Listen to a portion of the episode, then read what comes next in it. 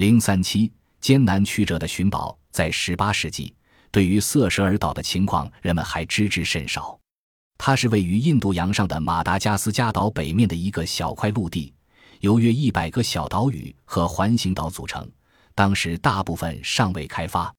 直到二百多年以后，这片土地才转入他人之手。期间，有关奥利弗·勒瓦瑟尔所埋藏起来的大量财宝的传说几乎已被人们遗忘殆尽。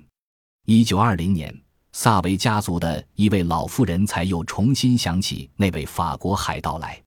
某一天，夏尔萨维女士在沙滩上散步时，发现几块岩石形状怪异，仿佛固定在沙堆里的桩子。潮落时便显露出来，或许这些石柱便是海盗财宝的标记。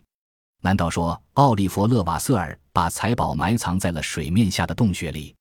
听了夏尔萨维女士的描述，萨维家族对此事极为敏感，立即开始了寻宝工作。很快就发现了几具人类骨骼，骨骼的附近藏有当时常被海盗用作装饰品的耳环。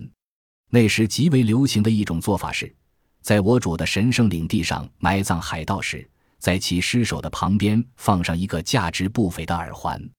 此外，萨维家族还很幸运地找到了奥利弗·勒瓦瑟尔密码藏宝图的副本，虽然其原样已无处可寻，但是萨维家族无从破译这个地图中图表和密码文所隐含的深层意义，因此最终不得不失望地放弃寻找。直到1949年。萨维女士结识了一位三十八岁的英国人后，寻宝工作才又重新开始。英国人雷西纳尔德埃贝尔克鲁斯维尔金斯是一个大冒险家和珠宝鉴定学家。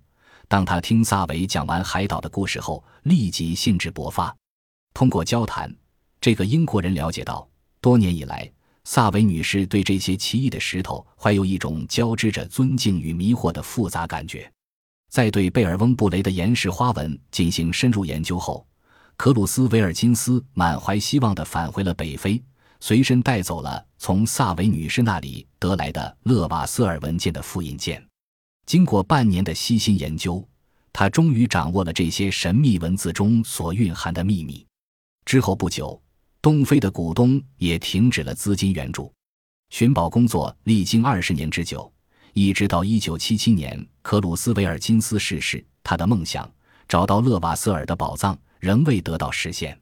尽管如此，他的儿子约翰还是准备将寻找宝藏的事业继续下去。在他父亲所曾预测过的藏宝地点，约翰开始挖掘勒瓦瑟尔的可能的宝藏，借助于水泵、风力盐藻以及甘油炸药。几年之后。约翰·克鲁斯维尔金斯从岩石里挖出了一个很深的迷宫，做出了一些重大的发现。一方面，他发现了一条用古代的水泥填平的岩石缝隙；另一方面，他在这个迷宫式的岩洞过道里看到了许多标记。约翰·克鲁斯威尔金斯在很小的时候就跟随其父亲去寻找宝藏，现在他还不断地研究法国海盗所遗留下来的密码文。他极其细心地检查一切在破译密码文中可能会出现，但也容易被人们忽视的漏洞，但并未取得明显的成效。奥利弗·勒瓦瑟尔的财宝仍完好无损地葬在瑟舍尔岛或马埃岛的某个秘密的山洞里，直到印度国王加冕时所佩戴的宝剑以及用绿宝石、红宝石和钻石装饰的十字勋章被发掘出来以前，寻宝的人们将世世代代。永不停息的寻找下去。本集播放完毕，感谢您的收听，喜欢请订阅加关注，主页有更多精彩内容。